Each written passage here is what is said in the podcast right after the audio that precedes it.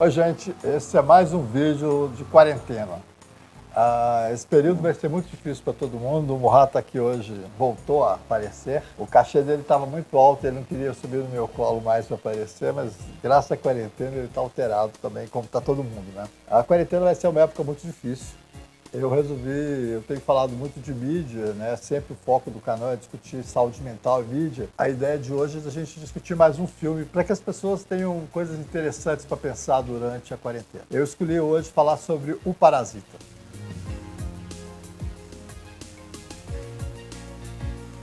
Parasita é um filme que ganhou o Oscar, então isso trouxe muita repercussão para ele, mas as pessoas estão com medo de assisti-lo, porque em alguns blogs especializados, algumas notícias chegam que é um filme de terror, ou então em outros chega que é um filme de comédia. As pessoas não sabem muito bem classificar esse filme. Eu acho que é um filme fantástico para a gente entender essa atualidade que deu origem à crise do coronavírus. Qual realidade é essa que deu origem à crise do coronavírus?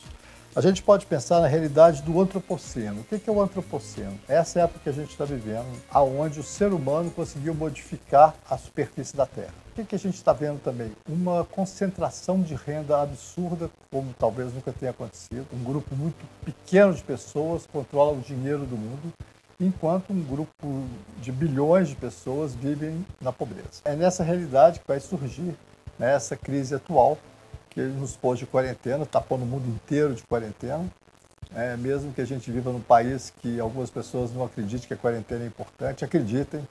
A quarentena é a única chance de países pobres como os nossos sobreviverem ao que vai acontecer. Sobreviver tanto economicamente quanto humanitariamente. Essa epidemia que a gente está vivendo é muito grave, muito séria e as pessoas ainda não levaram muito a sério. Mas esse vídeo, o que, que ele vai mostrar para a gente? O que, que a gente, o que, que esse filme nos traz? Da mesma forma que eu falei do Bacurau, muitas vezes os artistas, os poetas, eles são mais sensíveis provavelmente ao que anda acontecendo e conseguem já transmitir uh, um pouco antes o que, que vai acontecer. O que, que é a história do Parasita?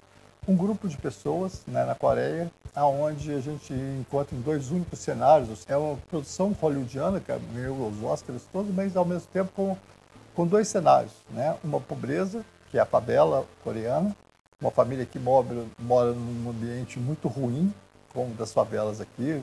É uma, uma casa muito pequena, com pouco recurso de saneamento, melhor do que os nossos, de certa forma, mas ainda precários. E uma família muito rica que vive numa casa fantástica de um grande arquiteto. E essas duas famílias se encontram ao longo do filme. A ideia que eu acho que está por trás né, do Parasita é que essa família muito pobre, assim como a família muito rica, estão conectados. Né? O pai dessa família pobre, ele mora, ele comemora porque o Wi-Fi voltou.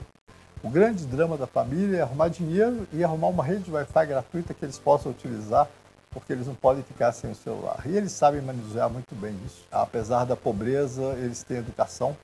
E é, nessa educação eles aprenderam a manusear uma série de instrumentos que a rede traz. Que é aquilo que eu tenho falado. A rede traz coisas fantásticas, mas que elas podem ser usadas para o bem ou para o mal. E aí, por que parasita? Né? Assim, quem são os parasitas? a gente vai passar por essa discussão o tempo todo, né? Assim, porque aos poucos quem parece que é uma pessoa sofrida, que são essa, essa família, ela começa a se aproximar da família rica e ter um jeito de ganhar dinheiro para poder sobreviver às custas dessa família rica. E a família rica, ao mesmo tempo, de onde que vem tanto dinheiro que eles têm, né?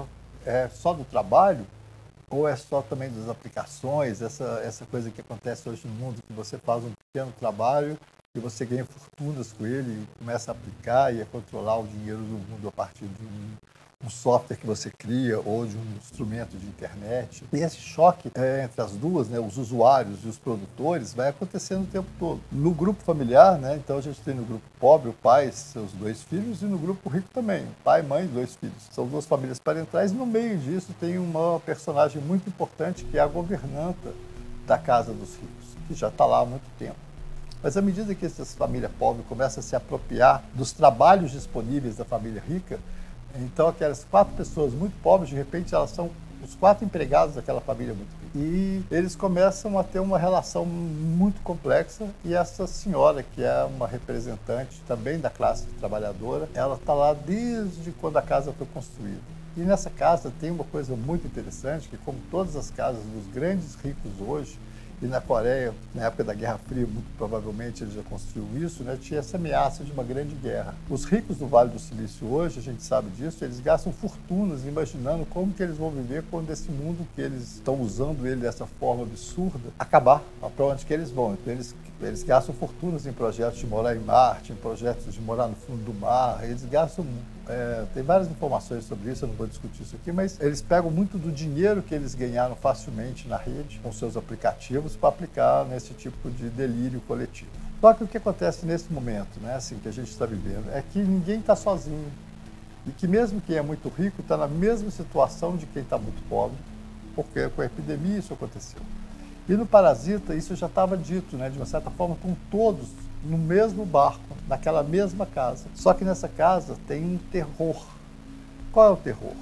O terror do isolamento, o terror da pessoa que tem que ficar escondida, o terror que está o subterrâneo daquela casa. Então, como se a gente pensasse, né, existem dois mundos hoje visíveis, mas existe um mundo subterrâneo. Um mundo subterrâneo das pessoas que estão excluídas, das pessoas que estão literalmente nos presídios, dos negros e pobres brasileiros que são assassinados, e esse grupo de excluídos, ele está no subterrâneo e de repente ele aparece. E o filme coloca isso de uma forma muito interessante, porque ele não só tem uma questão de terror, de uma crise muito grande, eu acho que o terror sempre traz essa questão da crise de uma certa forma, né? uma crise identitária, uma crise do próprio ser humano com os seus fantasmas, e o fantasma está lá guardado.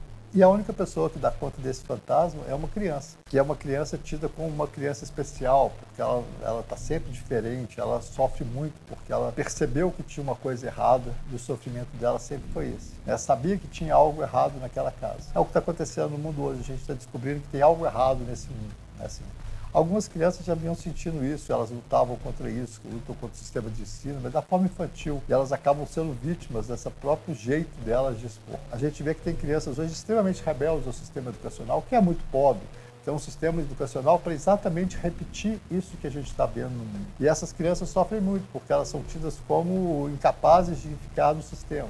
Mas é que o sistema não permite mais as diferenças. Nosso sistema educacional, de uma certa forma, ele também vem caminhando para introduzir essa separação muito grande de classes, esse respeito ao poder econômico, ao poder do dinheiro e ao poder de você não criticar. O sistema educacional brasileiro, então, nos últimos anos, ele foi perdendo cada vez mais a capacidade crítica que ele construiu durante a época de Paulo Freire, de Anísio Teixeira, para construir um sistema educacional completamente emburrecido, sem crítica, onde as pessoas repetem a mesma coisa, onde as pessoas têm que decorar, elas não são incentivadas a pensar. E as crianças que querem pensar e querem discutir, elas são alienadas. Da mesma forma que a criança do filme também é tida como um alienado, como uma criança difícil. O Parasita traz para a gente uma série de reflexões. É um filme que eu já assisti mais de uma vez. Assim, cada vez que eu assisto, eu vejo mais coisas interessantes nele para a gente repensar esse mundo de hoje. Mas o que eu queria falar aqui é como que a rede, da mesma forma que a gente vive dentro dela hoje, é tão importante no filme. Né? Tudo é conectado, tudo é dirigido. E ao mesmo tempo tem algo que dá muito errado nessa questão tão certinha, tão organizada, nessa casa belíssima, construída com muito dinheiro, é, com muito poder, mas tem algo de frágil no reino da Dinamarca, né? Assim, e que agora não tem mais, está escancarado para o mundo inteiro nesse século, que a gente está construindo o um mundo sob bases completamente equivocadas e talvez esse momento de reflexão da quarentena para a gente repensar quais são os nossos valores, o que, que a gente quer mesmo, se é ganhar tanto dinheiro e ter essa casa isolada com um porão escondido, ou se a gente quer um mundo melhor onde a gente não precisa construir porões para sobreviver a uma grande hecatombe. A hecatombe já aconteceu e quem tem porão também não está fora da epidemia. O filme nos traz uma forma de refletir sobre o que a gente está vivendo. Acho que é uma boa hora de assistir. Não tenho medo dele. Não é um filme de terror no sentido daqueles filmes trágicos americanos, Stephen King, que as pessoas né, são feitos para assustar as pessoas. Não. É um humor sutil, aonde o humor e o terror estão misturados e ao mesmo tempo que você ri, dá vontade de chorar e ao mesmo tempo seu coração bate mais rápido porque o filme é emocionante. Isso é cinema. Eu fiquei muito incomodado com o filme no começo, que todo mundo falava muito dele, mas no último finalzinho eu falei assim, nossa, isso é o cinema, esse cara entende muito de cinema. Assim. A gente abandona os preconceitos quando a gente assiste o filme e entra dentro dele. Achei um pouco antes do Oscar, mas hoje em dia eu acho que eu revejo o filme e eu vejo como que ele foi tão importante para a gente pensar esse momento que a humanidade está passando por ele. Parabéns ao cineasta que teve essa brilhante ideia, lutou por isso, e eu acho que o mundo está percebendo isso. Da mesma forma que Bacurau, aliás, os dois diretores são amigos, um elogia o filme do outro, eu acho que tem uma complementariedade, e é por isso que eu quis falar sobre ele aqui para a gente poder pensar o pós esse período terrível que a gente vai passar, que a gente não sabe de quanto tempo vai ser de quarentena, tudo vai depender de como que nós brasileiros conseguimos trabalhar de uma forma adequada e que esse presidente não nos atrapalhe de caminhar de uma forma melhor.